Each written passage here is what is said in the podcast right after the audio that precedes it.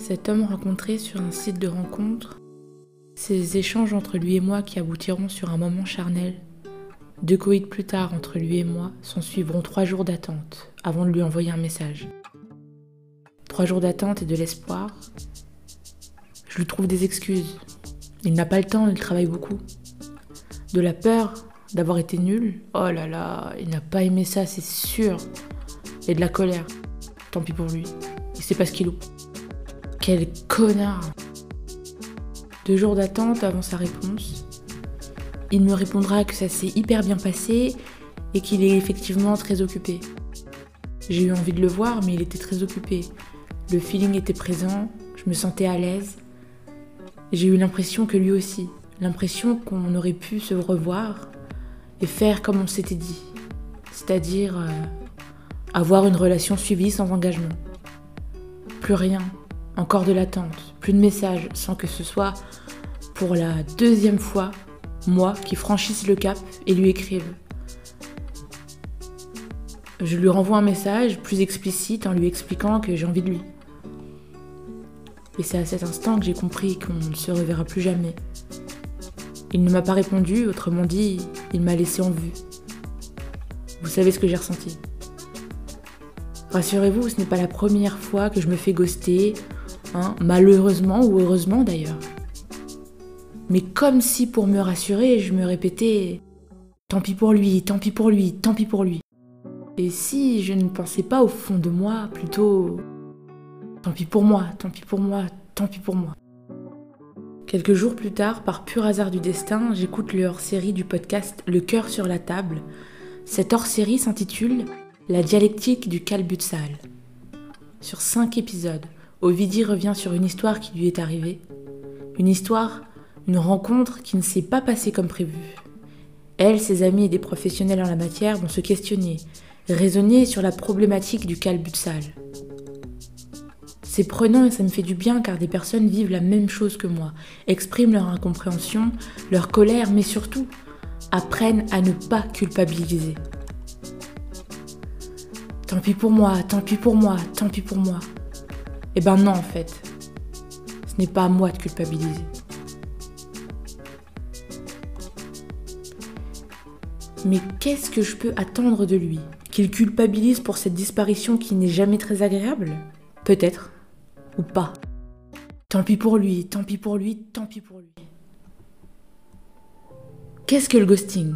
Le ghosting consiste à disparaître, à ne plus donner aucune nouvelle, plus de son, plus d'images.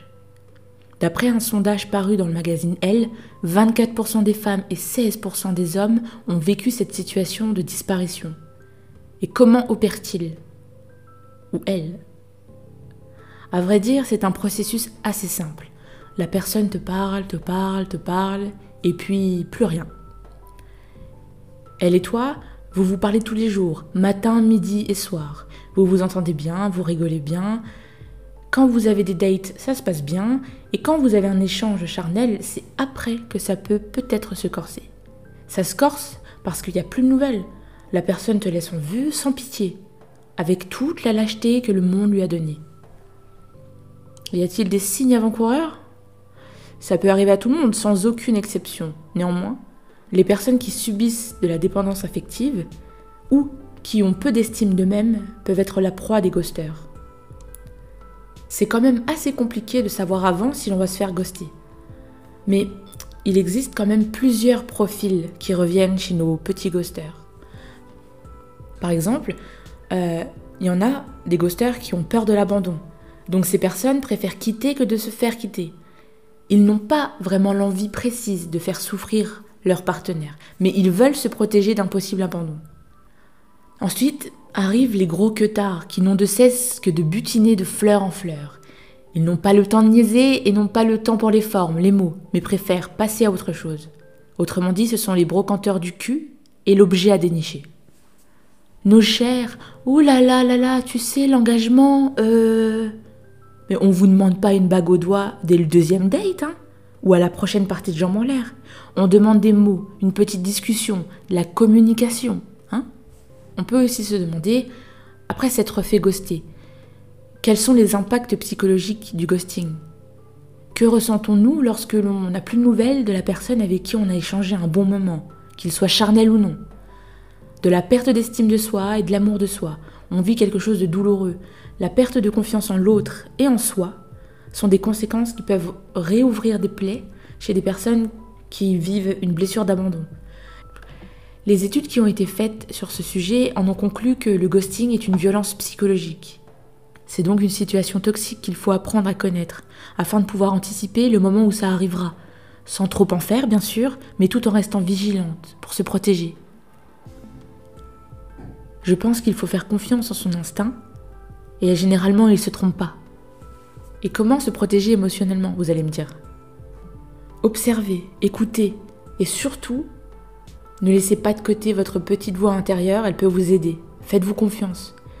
Personnellement, ce que je fais, c'est de me dire que si ça arrive, ce n'est pas grave. Et que dans tous les cas, s'il revient, j'aurai le choix entre mes mains. Le choix de le laisser revenir ou non. Mais cette situation est douloureuse pour moi. Vu que j'ai une blessure d'abandon, je vis souvent le même schéma, avec le même constat. Putain, ça recommence.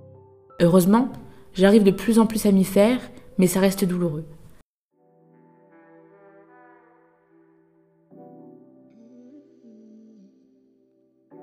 Aux ghosters qui sont perdus, qui craignent d'affronter leur partenaire, si vous avez du mal à exprimer ce que vous souhaitez et ressentez, laissez les gens là où ils sont.